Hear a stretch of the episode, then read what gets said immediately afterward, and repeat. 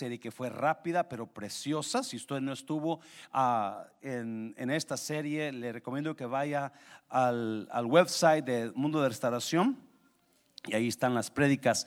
Ah, Juan, 1 de Juan 4, del 7 al 16. So acuérdese, traiga a alguien, invite a alguien, no nomás diga que sí, y, no, no, invite a alguien, invite a su, a su primo, a su cuñado, a su, a su vecino, a su papá, a su abuelito, invite a un varón este domingo. Amén, iglesia. Yeah, llámele, llame, vente a la iglesia. Vamos a tener regalitos, vamos a tener cosas especiales para ellos, pero sobre todo una palabra de Dios para esos varones. Amén, iglesia. Yeah. Primera de Juan capítulo 4, versículo 7 al 16. Vamos a leerlo aquí en la pantalla en el nombre del Padre, del Hijo y del Espíritu Santo. Amados, amémonos unos a otros, porque el amor es de Dios, el amor no es del diablo. El amor es de Dios. Todo aquel que ama es nacido de Dios y conoce a Dios. Mm. ¿Cuántos aman aquí? El que no ama no ha conocido a Dios, porque Dios tiene amor. Dios es amor. Oh, gracias, ¿verdad? Dios no tiene amor, Él es amor. En esto se mostró el amor de Dios para con nosotros, en que Dios envió a su Hijo unigénito al mundo para que vivamos por Él. ¿Cómo mostró Dios su amor? Dando a su Hijo, ¿verdad? Es una, acuérdese, el amor es acción. Amor es acción. Cuando usted ama, usted hace algo por la persona que ama. En esto consiste el amor, no en que nosotros hayamos amado a Dios, sino en que Él nos amó a nosotros. Mm, ¿Cuántos dicen amén? Yeah. Y envió a su Hijo en propiciación por nuestros pecados. ¿Sí le entendieron? Porque siento como que no. Fíjese, vete, para atrás, hijo, por favor. En esto consiste el amor, no en que yo amé a Dios, pero sino en que Él me amó a mí. Did you get it? I, really, I, I, I didn't love God. He loved me. Oh my God, oh my God. Él me amó a mí. Usted sabe qué difícil es que alguien lo ame a usted. ¿Sabe usted eso, verdad? Es difícil que alguien lo ame. Alguno ni hasta su mamá lo ama. Su mamá es la única persona quizás. A veces las madres son las que aman, ¿verdad? Porque tienen que amar a sus hijos. Pero es difícil que nos amen. Pero Dios dijo, no, yo te amo a ti. Precioso, no sé si lo entiendo, ¿verdad? Pero ah, en esto consiste el amor, en que nosotros, no en que nosotros hayamos amado a Dios, sino que Él nos amó a nosotros y envió a su Hijo en propiciación por nuestros pecados. 11. Amados, si Dios nos ha amado así, entonces, ¿qué? Debemos también nosotros amarnos unos a otros. Así como Dios es amor, Él espera que nosotros nos, no que estemos agarrados del chongo, ¿verdad? 13. Nadie ha visto jamás a Dios. Si nos amamos unos a otros, Dios permanece en nosotros. Y su amor se ha perfeccionado en nosotros. Si nos amamos, Dios permanece. ¿qué dice el próximo verso? En esto conocemos que permanecemos en Él y Él en nosotros, en que nos ha dado de su Espíritu. Y nosotros hemos visto y testificamos que el Padre ha enviado al Hijo, el Salvador del mundo. 15. Todo aquel que confiese que Jesús es el Hijo de Dios, Dios permanece en él. ¿Lo escuchó? Todo aquel que confiese que Jesús es el Hijo de Dios, Dios lo visita de vez en cuando. No dice así, ¿verdad? Dios que permanece en él. Wow. Dios no entra y sale y entra y sale de, usted. Él permanece en usted. He's always there, in you. Y nosotros hemos conocido y creído el amor que Dios tiene para con nosotros. Otra vez, Dios es amor. Y el que permanece en amor, permanece en Dios. ¿Y qué más? Y Dios en él. Y el que permanece en amor, permanece en Dios y Dios en él. La única manera que Dios no permanezca en usted es cuando usted ya no permanezca en su amor. Cuando usted y yo no amamos, es una señal de que Dios no está en nosotros. Padre, bendigo tu palabra, Señor mío. Gracias por esta congregación, por cada uno de ellos. Yo los bendigo en esta tarde. Jesús mío, háblanos. Ayúdanos, Jesús a tomar esta palabra y a ponerla en práctica en el nombre de Jesús. ¿Cuántos dicen amén? Puede tomar su lugar. Ya volteó a dos, tres personas y ya le dijo, qué bonito te ves. Ya le dijo, ¿verdad? Ya les dijo, yes. Ah, la última de las, de las, de las prédicas sobre la, los atributos de Dios es, usted ya lo entendió, ¿verdad? Dios es amor, el amor de Dios. Vamos a estar mirando algunas, algunas verdades del amor de Dios y es increíble, ¿verdad? Que aunque sabemos que Dios es amor, no, no entendemos el amor de Dios muy bien. Y espero que esta tarde, poquito más, entendamos el verdadero amor de Dios. La Biblia enseña que Dios es amor. Él no tiene amor, Él es amor. ¿verdad? Él no ama, Él vive en amor. Su, su, todo ser, su ser completo es amor. ¿Cuántos de ustedes han, visto personas o, o, conocido personas y usted cuando las conoce, cuando usted platica con ellas, quizás usted siente una paz, siente, wow, esa persona tiene mucho amor? ¿Y cómo se siente con ese tipo de personas? Se siente padre, ¿verdad? Se siente, wow, hay gente, hay gente increíblemente alta. ¿Sabía usted eso, iglesia? Hay gente, cuando digo alta, estamos hablando en su altura de su, de su ser de ellos. Son personas de respeto, son personas que lo que hablan, hablan sabiduría, hablan amor, hablan vida. ¿Alguien está aquí, iglesia? Y, cuando usted los conoce, usted dice, wow, yo quiero ser como esa persona. Y te automáticamente te, te, te atraen, te atraen a ti por cómo son por el amor que emanan, la, altura que emanan, el respeto que emanan, la calidad de personas que son. Y yo le animo a usted, iglesia, que usted busque a Dios en esa área donde, Dios, ¿cómo yo puedo mejorar yo? ¿Cómo yo puedo ser otra persona que no me quede aquí, pero que suba un poquito más o un poquito más? O un, ¿Cómo le hacemos? Porque cuando usted llega a alturas altas en usted, cuando es humilde, cuando es amoroso, cuando es respetuoso, déjeme decirle, cosas tremendas pasan en su vida.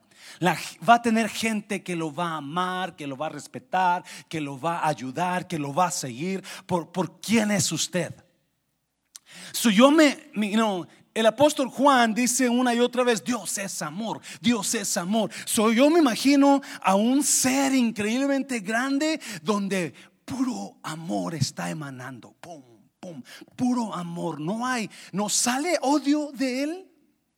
No sale maldad de él, sino hay en su atmósfera de él es amor, santidad y amor. Es tanto el amor que Pablo dice que no lo entendemos.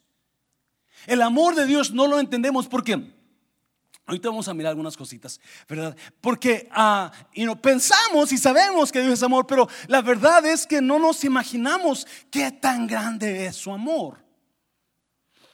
Mira, vamos a Efesios capítulo 3 y vamos a leer esto en la versión viviente. Efesios 3, lo que Pablo dice, dice, todo aquel que confiese que Jesús es el Hijo de Dios, ah, creo que estoy equivocado, ¿verdad? Efesios 3, 14, no, dale al otro, mijo. Por eso me arrodillo para orar ante el Padre, dice Pablo todo... Dale para adelante, por favor. Y nos, dale para adelante, algo está ahí por Efesios. Pido al Padre que Cristo viva en ustedes por la fe y que su amor sea la raíz y el cimiento de su vida. No, deje leerlo otra vez. Pido al Padre que Cristo viva en ustedes por la fe y que su ¿qué? amor sea la raíz y el cimiento de su vida, de nosotros.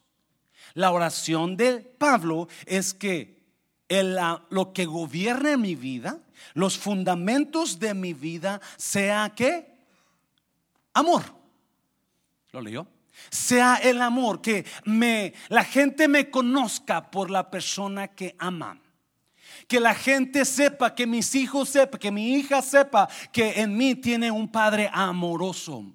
Que la iglesia sepa que en mí hay un pastor que le ama. Amén, iglesia. Y no me, me, me en mis 55 casi años de edad que tengo, ¿verdad? Me he dado cuenta de, de, tantos errores que cometemos cuando estamos más jóvenes y no entendemos cómo levantar a los demás. Y usted con solo amar a los demás, usted lo está levantando. ¿Me está viendo, iglesia? Pablo dice, yo pido, vete para atrás, mi versículo 17, yo pido que Cristo viva en ustedes por la fe y que su amor de Él sea la raíz y el cimiento de su vida. Yo quiero estar enraizado en el amor de Dios. Porque Él es amor, yo tengo que tener amor. Los fundamentos de mi vida, lo que, lo que me sostiene, donde yo me paro, tiene que ser amor. No odio, no rencor. Eso es muy difícil pero si nosotros nos proponemos, you know, ya no voy a odiar tanto, ya no voy a pelear tanto, ya no voy a hacer tanto que mi pareja se enoje conmigo o provocarlo tanto, yo voy a amarlo. ¿Alguien aquí dice amén? Versículo 18. Así podrán comprender con todo el pueblo santo de Dios cuán, ¿qué? cuán ancho y largo cuán alto y profundo, cuán ancho y largo, cuán alto y profundo.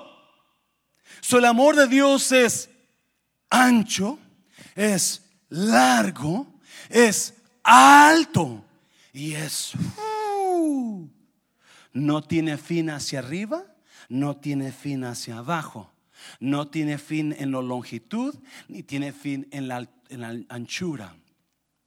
El amor de Dios, versículo 19. El amor de Cristo es tan grande que supera todo conocimiento.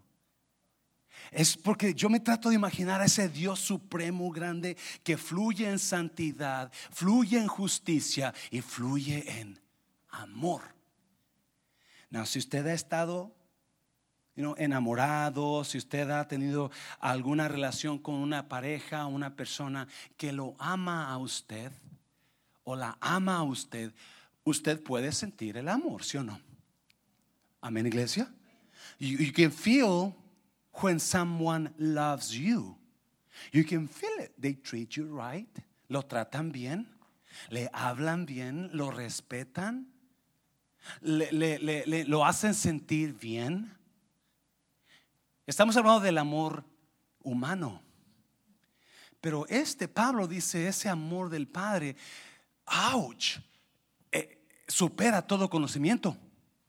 No, mire, pero a pesar de eso, pido a Dios que lo puedan conocer de manera que se llenen completamente de todo lo que Dios es. Dios es amor. Dios es increíblemente amoroso. Y porque es increíblemente amoroso, Él quiere lo mejor para mí. Amén, iglesia. ¿Cuántos aman a sus hijos? ¿Cuántos quieren que a sus hijos les vaya mal? No, usted los ama. Usted los protege, usted les alcahuetea, ¿sí o no?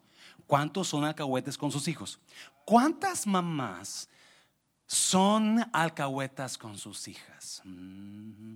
Usted sabe algo de su hija que no le ha dicho a su esposo porque no quiere que se lo prohíba. ¿Verdad? Porque la ama. Ya. Yeah. vamos a ver tres, tres áreas donde el amor de Dios se manifiesta. Hay muchas áreas, pero tres áreas rapidito donde el amor de Dios se manifiesta y ya me ganó este Rafael, pero Rafael dice que el amor de Dios es que incondicional. El amor de Dios es incondicional.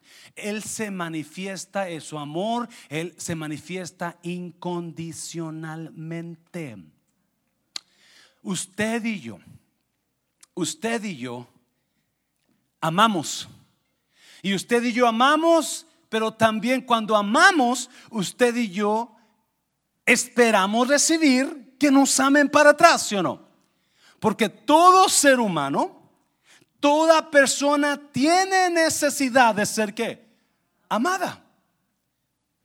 Each one of us was born with that need. We need to be loved. Yo necesito ser amado, Él necesita ser amado, usted necesita ser amada, ellos necesitan ser amados, todos necesitan ser amados. Y todos fuimos creados para amar.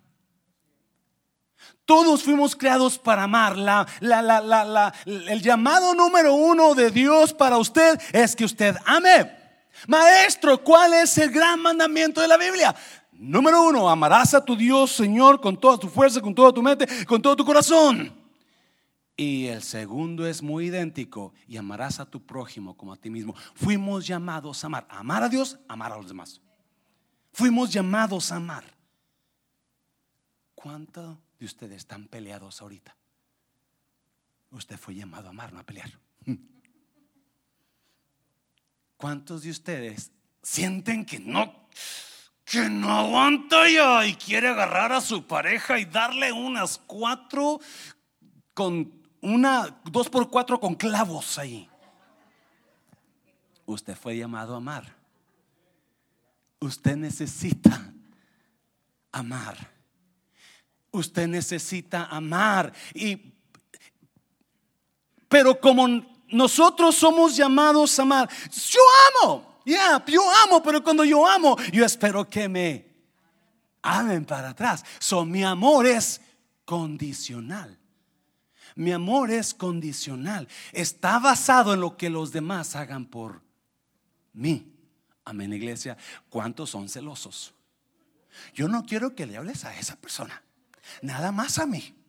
¿Invitaste a esa persona a tu casa? ¿A mí no me invitaste?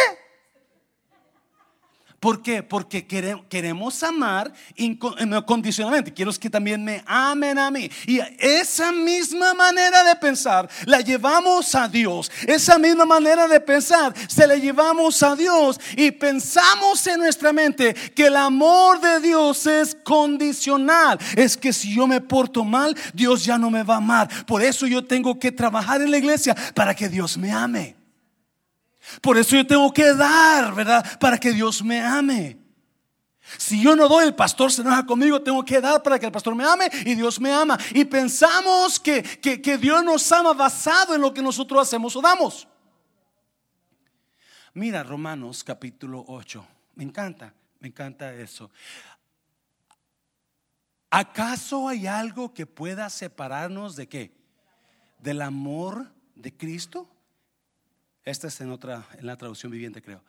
¿Acaso hay algo que pueda separarnos del amor de Cristo? Y luego dice, ¿será que Él ya no nos ama si tenemos problemas o aflicciones? Si somos perseguidos o pasamos hambre o estamos en la miseria o en peligro o bajo amenaza de muerte? ¿Será que Él ya no nos ama si estamos así? Pablo pregunta, Dios amará a su creación con condición. ¿Acaso si yo estoy pasando por problemas es porque Dios no me ama ya? ¿Dónde está Dios? ¿Qué pasó con Dios? ¿Qué hice para merecer esto, Dios? Y esa es la pregunta que nos hacemos y la que porque pensamos que Dios ama condicionalmente. Y Pablo pregunta, ¿acaso Dios ya no nos ama si estamos pasando por esto, por lo otro, por aquello? ¿Acaso, ¿Acaso nada más Dios me ama cuando yo vengo a la casa de Dios y mucha gente viene a la casa de Dios por miedo que Dios no nos ame? Y déjeme decirle, no, Dios lo ama así como es usted. No lo ama más porque canta, no lo ama más porque predica. Dios lo ama porque Él es amor y su esencia es amar. no importa qué situación usted esté, no importa qué altura, no importa qué tan bajo esté usted, Dios lo ama. Y eso es increíblemente, you know, eye opener. It's an eye opener for some people. Because we think that because I, I, you know, I did something wrong last year, I did something wrong last month, you know, maybe God doesn't love me anymore. But guess what? God loves you the same. Y mucha gente se pone, se pone, porque si el humano piensa que si usted está algo raro, si está pasando problemas en su vida, quizás usted está mal. Yo no sé si esa persona será verdaderamente cristiana. Yo no sé si ese pastor será un verdaderamente pastor, porque para mí que algo está mal por ahí, yo mejor me retiro de esa persona, porque usted es humano, pero Dios no. Y la gente ama condicionalmente, la gente ama basado en lo que ve, cómo nos ve. Yo le platicaba del, chile relleno de la semana pasada, ¿verdad? Y nos hacen a un lado por cómo piensan de nosotros, cómo nos ven. Pretitos, arrugaditos viejitos, ¿verdad? Pero ese no es Dios. Ese no es Dios. Pablo pregunta, ¿acaso ya no me ama Dios si estoy pasando por esto o por lo otro? Versículo 37. Claro que no. A pesar de todas estas cosas, nuestra victoria es absoluta por medio de Cristo, quien nos amó. Yo no puedo vivir con remordimiento si, si, si, yo estoy buscando a Dios, si yo estoy amando a Dios. Yo no puedo, nunca puedo dudar del amor de Dios. Nunca puedo dudar. Quizás medio mundo no me amará, la, la fulana no me amará, la sutana, el, aquel bruto no me amará, pero Dios me ama. ¿Me está oyendo iglesia? No importa la situación, Si te vas un poquito para atrás, mi hijo, la definición de, ah, de incondicional la puse ahí y se me olvidó. ¿Qué significa incondicional? ¿Qué significa incondicional?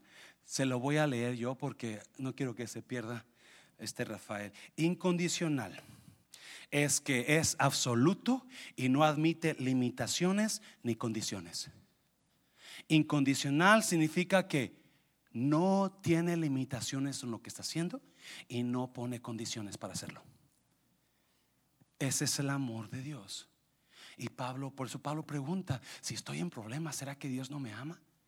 Si la regué feo en la vida, ¿será que Dios no me ama? Ya no me ama a Dios porque, porque no le diezmé el domingo pasado. Ya no me ama a Dios porque no, Él siempre ama.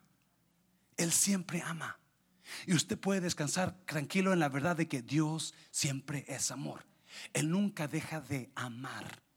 Dios lo ama tanto, Dios nunca lo va a amar más mañana ni pasado mañana, aunque usted quizá llegue a ser un profeta conocido en, un evangelista grande, Dios lo va a amar así como lo ama usted, me ama a mí. Mira, vamos a ir viendo, Pablo, Pablo, ah, y estoy convencido de que nada podrá jamás separarnos de qué? Del amor de Dios. Ni la muerte, ni la vida, ni ángeles, ni demonios, ni nuestros qué? Temores de hoy, ni nuestras preocupaciones de mañana. ¿Lo leyó? Nada me puede separar del amor de Cristo. Ni la muerte, ni la vida, ni los ángeles, ni los demonios, ni mis temores de hoy, ni mis preocupaciones de mañana. ¿Lo leyó? Nota que falta una cosa ahí, ¿verdad? ni mis preocupaciones de hoy, ni, ni, mis temores de mañana, ni mis temores de hoy, ni mis preocupaciones de mañana. ¿Qué falta ahí? ¿Qué falta ahí? Ni mis burradas del pasado. Eso falta ahí. ¿O no? Dios, Pablo solo puso el hoy y el mañana. Dios me ama tanto que en el libro de Dios mi pasado lo borró. Dios me ama tanto que el pasado de usted ya no existe. Alguien dígame en iglesia. Por eso no nada me puede separar del amor de Cristo, ni mis temores de hoy, ni mis preocupaciones de mañana. No menciona las burradas de usted, ni menciona las burradas mías. Pastor, excuse me, las burradas de usted, pastor, son más grandes que las burradas mías. Pues burradas grandes o chiquitas fueron burradas, pero eso ya pasó y Dios no lo incluye en su calendario porque ya no existe. Por eso Así es el amor de Dios tan grande. No me puede separar de amor. No importa qué estoy pasando hoy y no importa qué voy a pasar mañana. Él me va a amar. Su amor es seguro. Mm. Ese es el amor de Dios. Ni siquiera los poderes del infierno pueden separarnos del amor de Dios. ¿Cuántos dicen amén a eso? Por favor entienda esto. No hay poder del infierno que me pueda separar del amor de Cristo. No importa cuántos dardos el enemigo aviente. No importa cuántos ataques se levante el enemigo. Alguien está aquí. Yo estoy convencido. Dios me ama. No importa quién diga que no me ama. No importa quién diga que soy esto, que soy el otro. Yo sé que una persona me ama tanto que bajó del cielo por amor a mí. Ese es el amor de Dios. Cuando usted piensa que nadie, nadie lo ama, cuando usted piensa que todos lo ven de reojo, mm, cuando usted piensa que toda gente está pensando mal, usted, acuérdese, alguien me ama. Y ese es Dios. Porque Él es amor. Por eso la oferta Señor. Tres, dos, perdón, dos, rápidamente. Dos. Dios se revela, Dios revela su amor incondicionalmente. Él no ama porque usted es bueno, porque usted es malo, porque usted es mejor que el otro. Dios lo ama. Pero también, porque Dios me ama, Dios corrige. No se equivoque. Hello. Me quedo sorprendido. Tanto padre hoy, y más son los más jóvenes, padres más jóvenes y mamás más jovencitas, donde no saben qué es corrección. No conocen la corrección, por eso sus hijos hacen lo que quieren.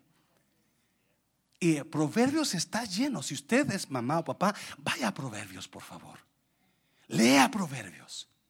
Porque ahí Dios le va a hablar. Es importantísimo, escuche bien, que el amor esté conectado con la corrección. Es obvio, ¿y es? Es obvio. Oh, ¿cuántos de ustedes se acuerdan de lo que su padre les hizo cuando se dio cuenta de lo que andaban haciendo, las tonterías que andaban haciendo? ¿Verdad? Aquellas cuerazos que le dieron, aquellas con la soga esa de caballo con cuero, ¿verdad? Lo que, las ramas, las varas que agarraba, los nopales con espina, la chancla voladora. ¿Por qué? Porque lo amaba. No, mire lo que dice Hebreos, está precioso Hebreos, mira, ah, Hebreos capítulo 12. ¿Acaso olvidaron las palabras de aliento con que Dios les habló a ustedes como a qué? Hijos. Él dijo, hijo mío, no tomes a la ligera la disciplina del Señor y no te des por vencido cuando te corrigen. algunos de ustedes no entienden eso, ¿verdad? Algunos de nosotros que ya vivimos un poquito más, sabemos lo que significa eso. Porque cuando la, escuche bien, Dios es amor y por ahí otro verso dice, pero también es fuego consumidor. Dios lo ama y nunca va a dejar de amarlo. No importa qué tontera haga en la vida, He will always love you. He will always, always, always love you. Yo me sorprendo cuando padres le dicen a sus hijos, a sus hijas, lárgate, ya no eres mi hija y no regreses a esta casa. ¿Qué tipo de padre es usted? ¿O qué tipo de madre es usted? Porque un hijo siempre se ama. Y cuando la rieguen, para eso somos sus padres. Parece, mi hijo, déjate enseño cómo se hace en la vida. Let me show you how to go about life and how to do those things without messing up because I messed up and I know. Bueno, Jorge. Esos son los padres que agarran a sus hijos y los, los, los aman y dicen, no, ahora vamos a corregirte, mi hijo. Ahora vamos a corregirte. Eso estuvo mal. Eso no estuvo bien. Esto se hace así. ¿Alguien está aquí, iglesia?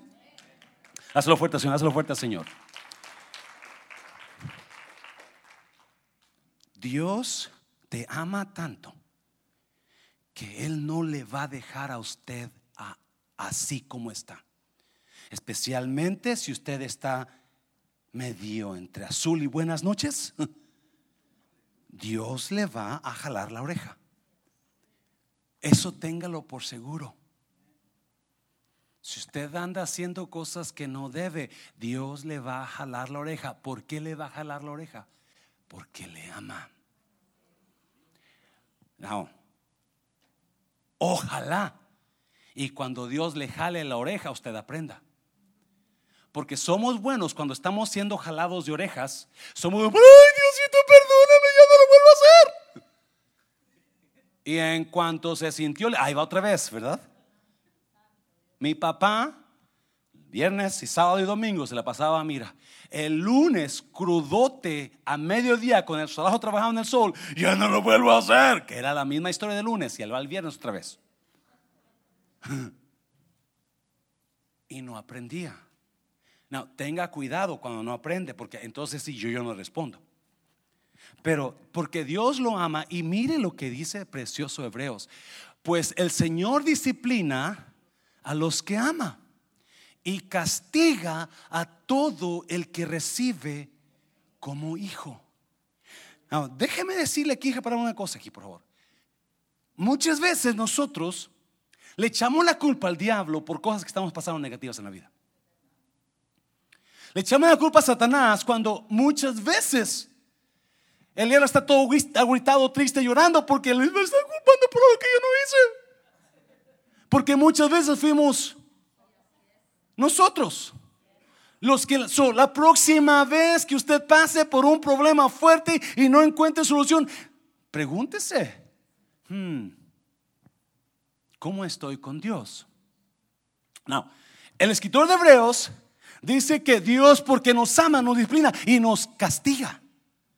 Nos castiga. En el versículo anterior dice que no nos demos por vencido cuando eso pase en nosotros.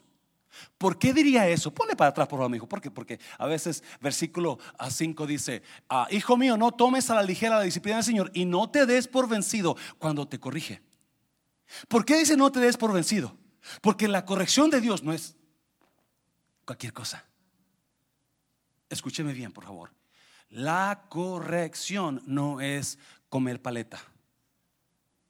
La corrección de Dios es fuerte. So, tenga cuidado, se lo dice una persona que ha pasado por la corrección de Dios. Tenga cuidado cuando Dios le está corrigiendo y usted no quiere entenderlo. O cuando usted, Dios ya lo corrijo y usted no hizo caso.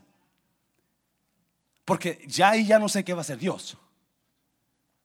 Pero mire, mire, a versículo 6, versículo 7. Al soportar esta disciplina divina, Recuerden que Dios los trata como a sus propios hijos. Y mire lo que pregunta. ¿Acaso alguien oyó hablar de un hijo que nunca fue disciplinado por su padre? Y luego, ocho. Si Dios nos, no los disciplina a ustedes como lo hace con todos sus hijos, quiere decir que ustedes no son verdaderamente sus hijos, sino hijos ilegítimos. ¿Lo leyó? Eso me trae mucha paz a mí. ¿Cuántos de ustedes han tratado de disciplinar a un niño que no es su hijo? ¿Verdad que no puede usted? Usted no debe disciplinar a alguien que no es su hijo. Usted disciplina a sus hijos. Pero a alguien que no es su hijo, usted no tiene ningún derecho a disciplinar. Usted puede hablar con el padre o con la madre, pero nunca agarrar la, la vara y es que venga para aquí, baje el calzón, ándele.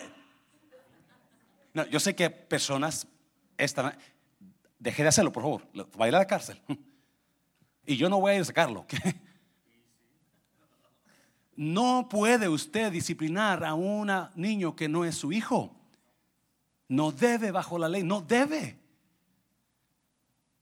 Solamente a mis hijos yo los puedo disciplinar por eso el libro de Hebreos me está recalcando el amor de Dios. Dios te va a disciplinar porque te ama, porque te ve como un hijo amado.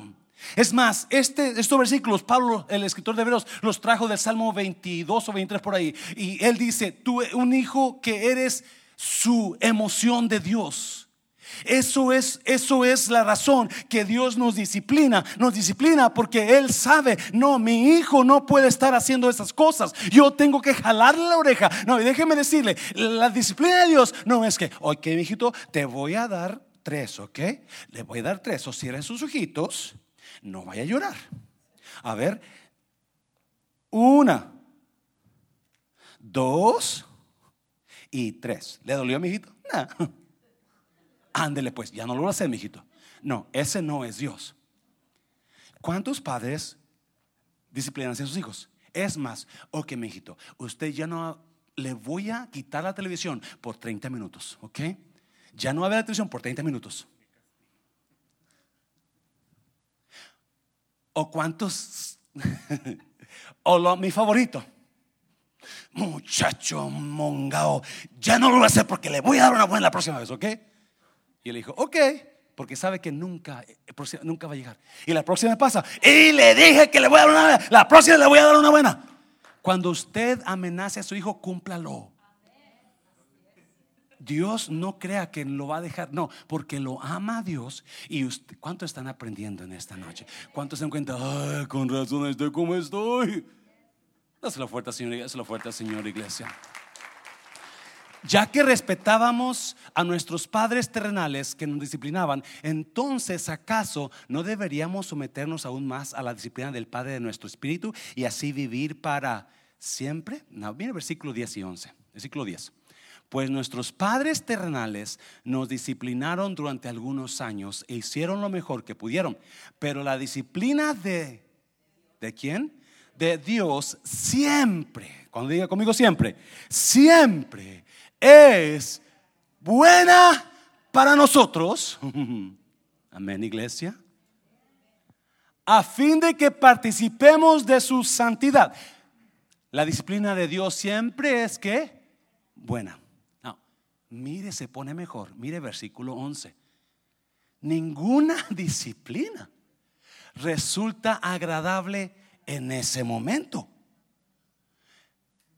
de recibirla. Al contrario, es dolorosa.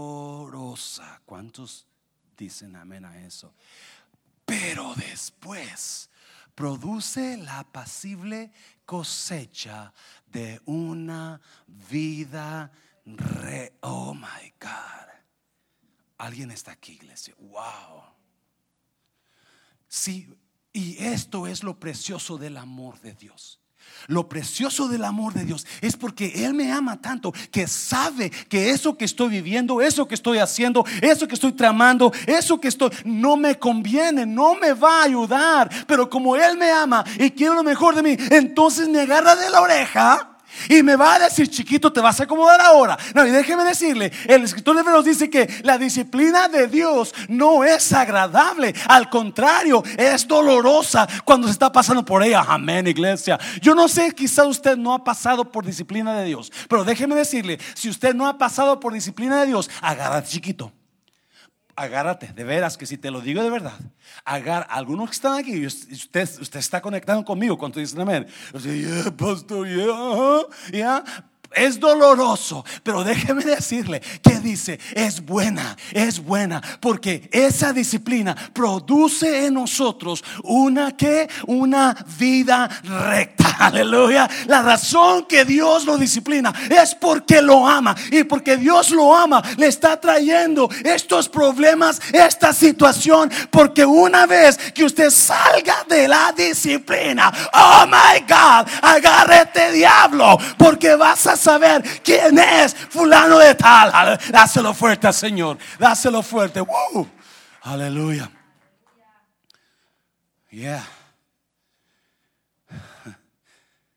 Cuando el profeta, cuando el rey David llegó y pecó contra Betsabé, Dios le mandó al profeta Natán y le dijo, Natán, Dios sabe lo que has hecho.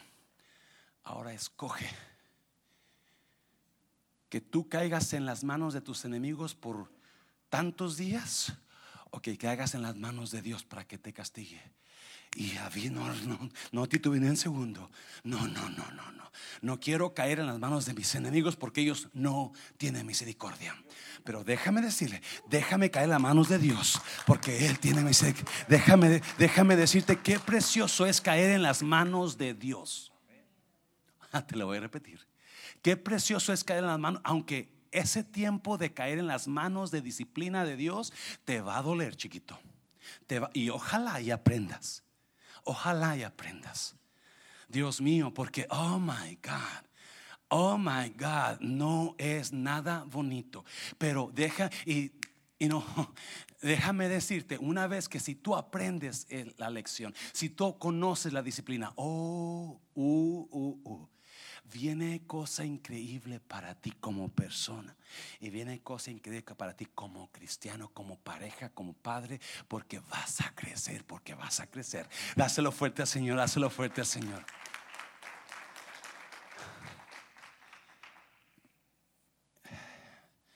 Y Dios, Dios me ama, Dios es amor, y porque Dios es amor, Él me ama aún en el dolor de Él.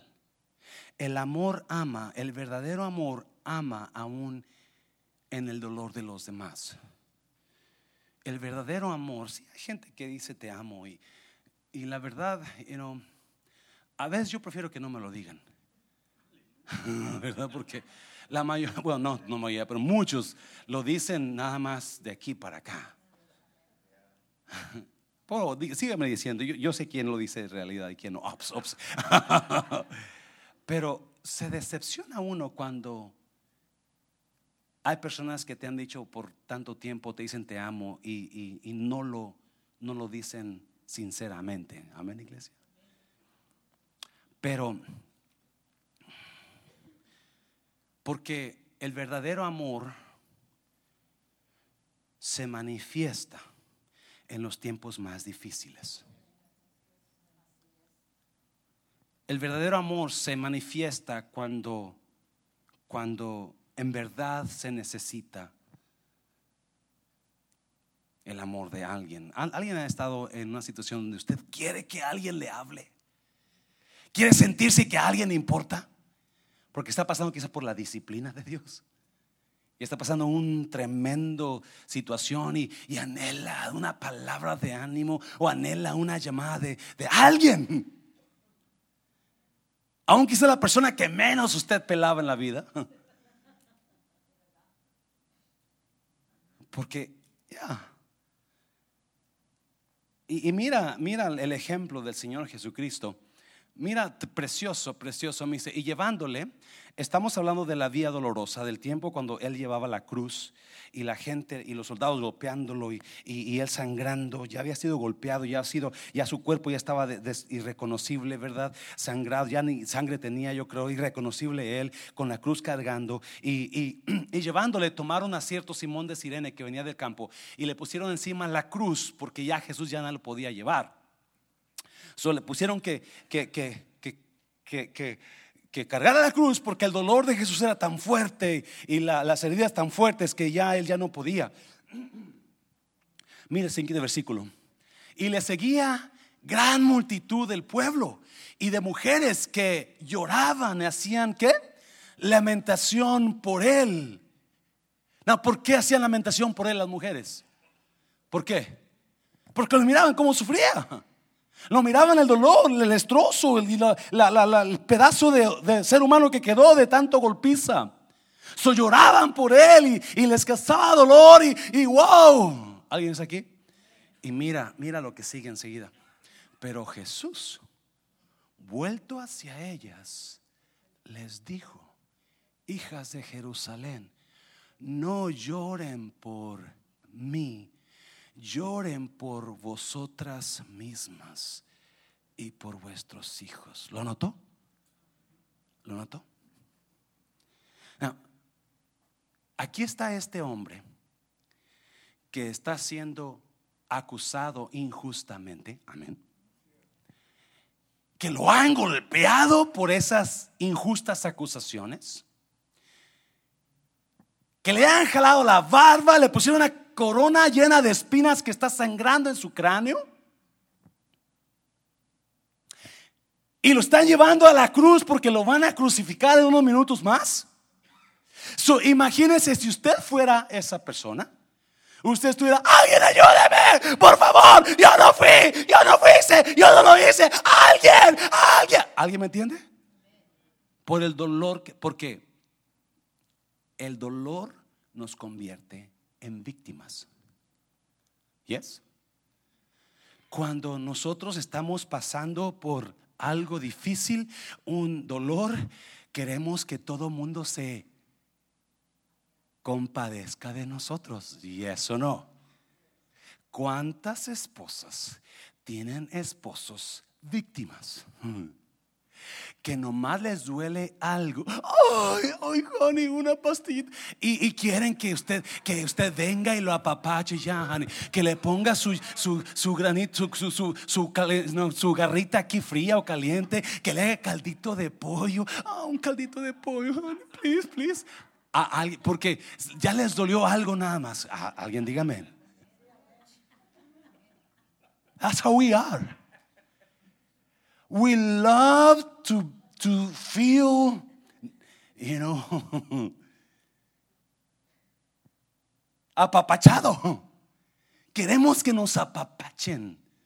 Ay, me, siento, no sé qué me duele, no sé. Con un chocolatito caliente me ayudaría. Ráscame la espalda. Ya. ¿A poco? Honey, algo, siento un vacío en el estómago, como que un cafecito lo va a arreglar, y un panecito, honey. ya aprendí a comer comida, hermano de hondureña. Porque eso es lo que somos, ¿sí o no? Alguien me dice, amén. Queremos que nos pongan atención cuando estamos pasando por cierto dolor. Queremos que, que nos, que nos pelen, ¿verdad? Como decimos vulgarmente en México. Que nos hagan sentir que somos importantes, honey. Oh.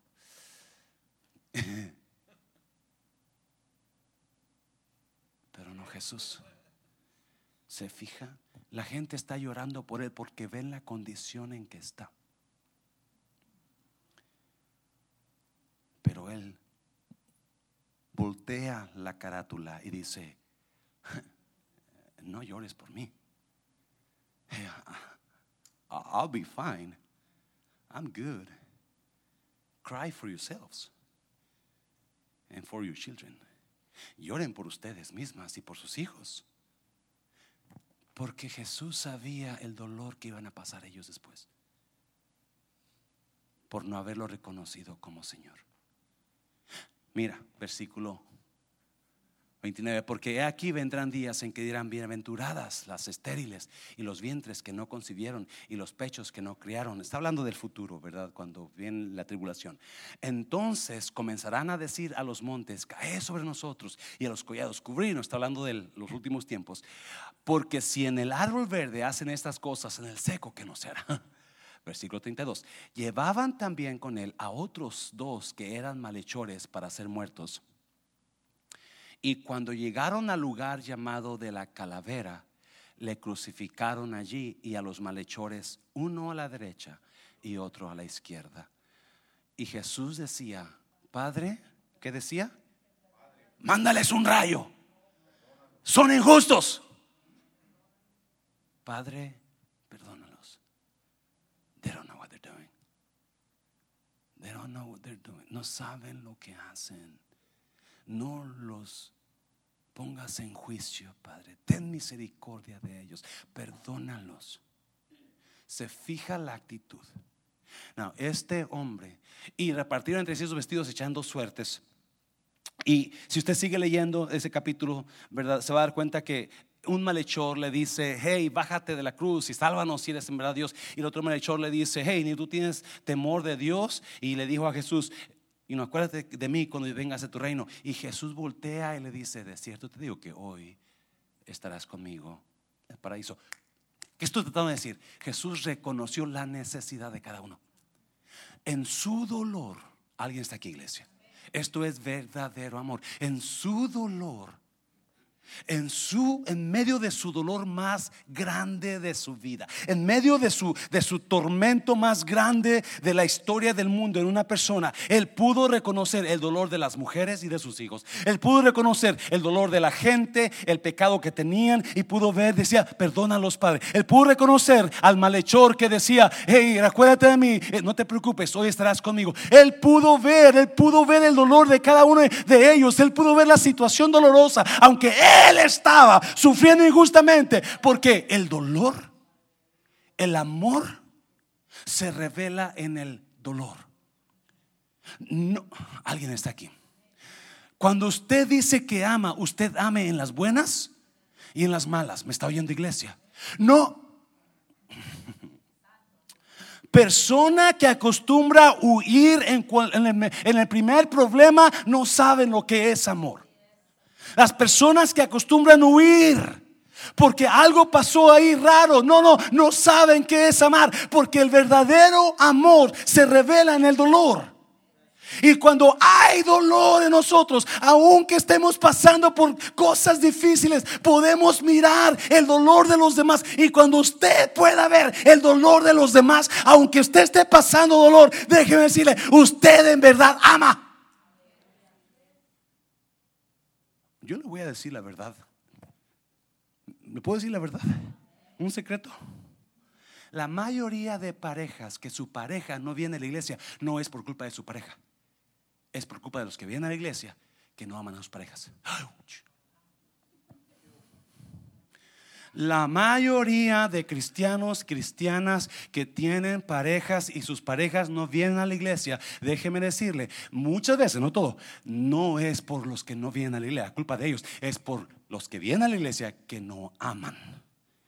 Porque el que conoce a Dios, ama. Los que no conocen a Dios no saben qué es amar. Alguien está aquí. Alguien me va a fusilar. Alguien le agarró.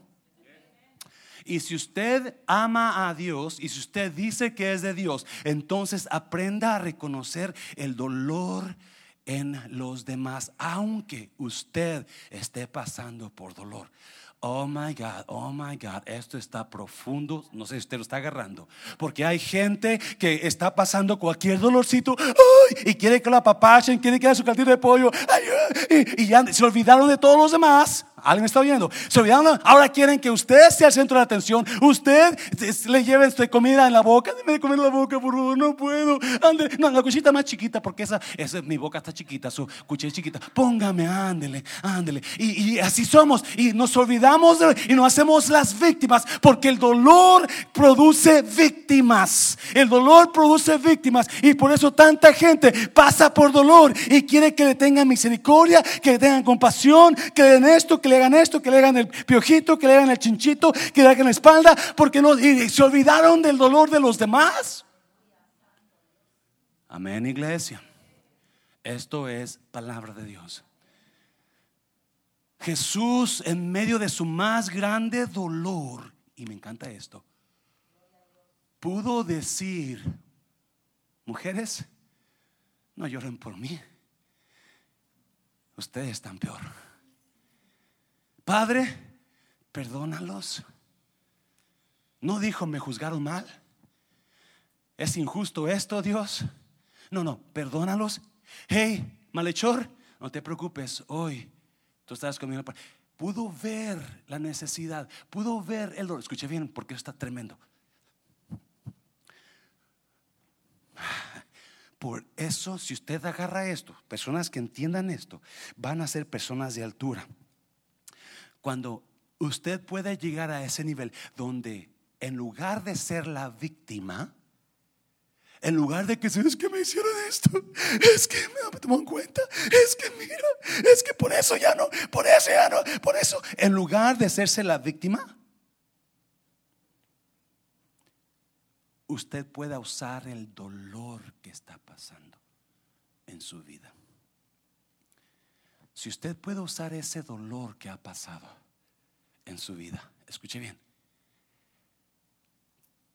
Cuando una persona o cuando usamos el dolor para bendecir a los demás, el dolor pierde su valor. Se lo voy a repetir. Cuando usamos el dolor, no cuando nos hacemos víctimas, cuando nos hacemos víctimas y dejamos de ver la, necesidad de los demás o, el dolor de los demás, porque estoy, estoy dolida, estoy dolido, ¿verdad? No, no, eh, usted va peor, usted va para abajo. Pero cuando usted está usando ese dolor para bendecir a los demás, el dolor está perdiendo su valor el dolor ya no tiene poder sobre usted. Oh my God, oh my God. oh my God. La persona que usa el dolor para bendecir a los demás, el dolor que está pasando y puede bendecir a los demás, aún en medio de su dolor, puede amarlos, puede seguir bendiciendo, puede ver la necesidad de los demás. Me está oyendo, es una persona que ha vencido el dolor.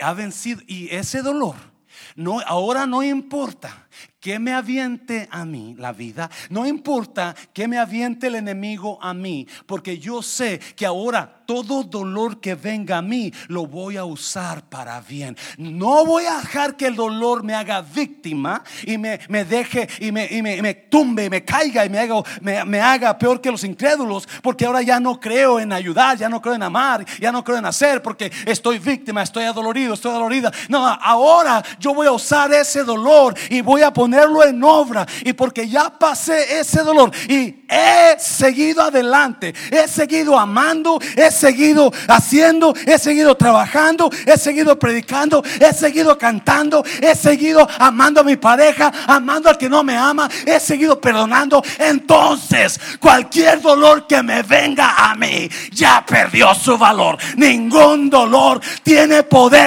Uh. Póngase de pie, póngase de pie. Pasen los músicos, por favor. El verdadero amor vence el dolor. El verdadero amor vence el dolor. Y cuando podemos, vemos las iglesias llenas de gente amando condicionalmente amando mientras todo está bien. Ah, pero cuando llega el dolor, llega la traición o llega el problema y ya dejaste de amar, ya dejaste de poner atención a los demás, ya no ves el dolor de los demás, ves tu puro dolor tuyo, déjame decirte, no, no vas a crecer. Use ese dolor que está pasando para amar más ahora. Hay personas aquí que en lugar de amar más, están agarrando más coraje, están agarrando más desprecio. Jesús estaba pasando su dolor más horrible, más difícil, pero como Él es amor, Él pudo decir, perdónalos, Padre, aún en medio de su dolor. ¿Alguien está entendiendo esto? ¿Qué va a hacer con esta prédica usted? ¿Qué va a hacer con el amor que hay en usted? Usted que está pasando dolor, que se siente víctima a veces. Porque el dolor produce víctimas. El dolor produce víctimas. Cuando la persona no decide usar ese dolor. Pero cuando usamos ese dolor, el dolor pierde su valor. Deja de tener poder sobre mí. Y qué increíble. Algunos jóvenes de ahora están pensando, ¿qué está hablando? Déjeme darle unos dos, tres años más. Cásese. y usted va a saber lo que estoy hablando ahora. Algunos de ustedes han estado luchando porque han estado pasando por dolor y se sienten víctimas y acusan y ya no ven el dolor de los demás ni la necesidad de los demás, usted nada más ve su dolor de usted. Y ese cualquiera persona lo hace. Pero cuando miramos el dolor de los demás, aún en medio de nuestro dolor, wow, wow. Dame sol, María, dame sol. Véngase al altar, vamos a despedirnos. ¿Qué dolor está pasando usted? ¿Por qué no va ahí a esas personas o esa persona que usted ha estado ignorando por causa del dolor o le ha traído coraje quizás o, o la ha hecho un lado por causa de su dolor? ¿Por qué no va ahí? Le da un abrazo y le dice, aquí está mi mano. Porque es lo más grande que un ser humano puede usar, que en medio de su dolor puedan seguir amando. Aún a las personas que les hicieron daño. ¿Qué es lo que Jesús hizo? Perdónalos.